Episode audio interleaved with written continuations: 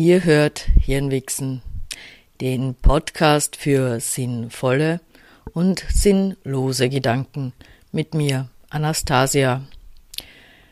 Ja, das ist schwer gerade Worte zu finden für meine Stimmung oder das, was ich ausdrücken möchte.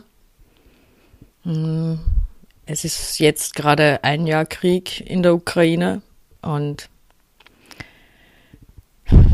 wir befinden uns in einer Eskalationsspirale und Putin ist ein Wichsarschloch.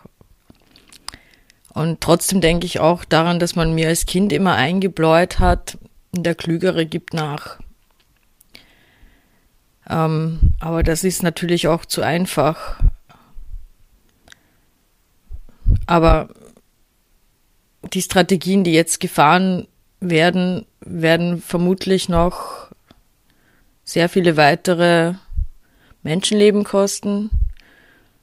Also wenn man den offiziellen, was heißt offiziellen, wenn man den Schätzungen glaubt, die jetzt so kolportiert werden, ähm, dann sind es ja ungefähr 250.000, also eine Viertelmillion SoldatInnen auf beiden Seiten insgesamt. Und es sind 14 Millionen Menschen geflohen, was fast doppelt so viel ist, wie Österreich Einwohner hat. Und ähm, was mich aber befremdet, weil es steht außer Frage, dass dieser Krieg einfach wie auch jeder Krieg Unrecht ist und es steht auch außer Zweifel, wer daran schuld ist.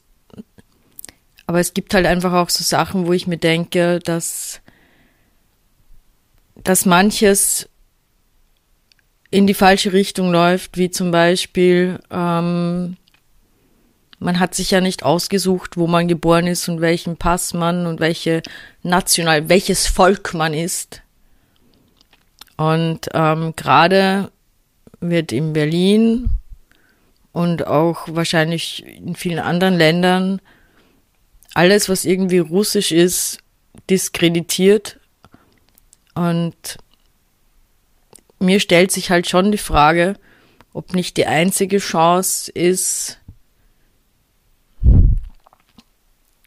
einen anderen Weg oder einen Weg, den wir auch gehen müssen, viel stärker gehen müssen, sein müsste, uns zu interessieren dafür, was es in Russland, welche, wie viele und wo und wie man die Menschen erreichen kann, die schon vor dem Krieg und auch seit Ausbruch des Kriegs einfach die Kräfte sind, die nicht einverstanden waren mit dem, was antidemokratisch äh, in ihrem Land geschehen ist. Man wird sie aber sicher nicht erreichen, wenn man alles Russische, jeden Russen verteufelt und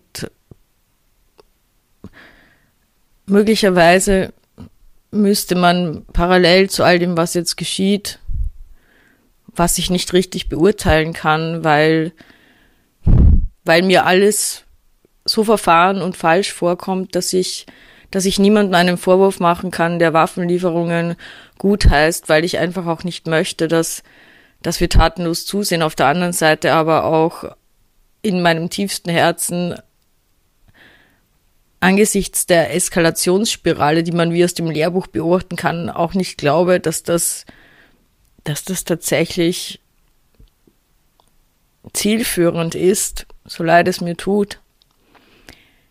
Aber ich denke mir halt, dass man ganz stark differenzieren müsste, parallel zu der Waffenunterstützung und zu dem, was die westliche Welt sich selbst als Narrativ erzählt, wie sehr das unser Krieg ist und wie sehr wir vorher vielleicht nicht willens waren, die Ukraine äh, ähm, in die EU aufzunehmen oder Zahlungen von internationaler Seite eingestellt wurden, weil man das Land als schwer korrupt eingestuft hat und antidemokratisch, ähm, auch unter Zelensky. Aber das ist alles nicht der Punkt, sondern der Punkt ist, wie könnte man es denn schaffen, dass man, dass man in Russland Strömungen bestärkt, die von innen dieses Arschloch absägen können, vielleicht helfen können, diesen Krieg zu beenden.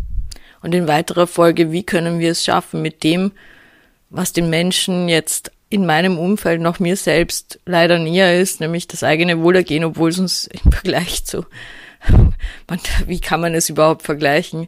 Also so, wir kämpfen halt mit Gaspreiserhöhungen und keine Ahnung, aber es ist absurd, so, äh, also man kann es nicht vergleichen. Aber wie können wir es schaffen, dann Krieg traumatisiert nicht nur diejenigen, die da drin sind, sondern Krieg haftet an allen, die damit in Berührung gekommen sind über Generationen.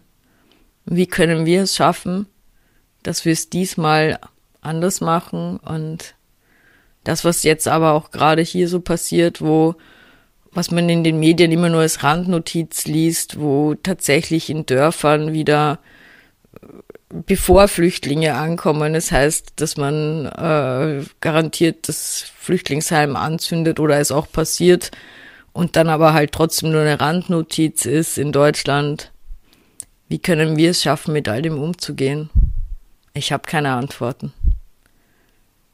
Ich möchte euch einfach gerade nur meine Wortlosigkeit mitteilen und dass es mich sehr traurig macht und dass ich denke, dass wir üben sollten, nicht nur in diesem Bereich gut und anders miteinander zu reden, weil so bringt es gar nichts. Das war hier in Wichsen, der Podcast für sinnvolle und sinnlose Gedanken. Heute mit sehr traurigen Gedanken. Bis bald, eure Anastasia.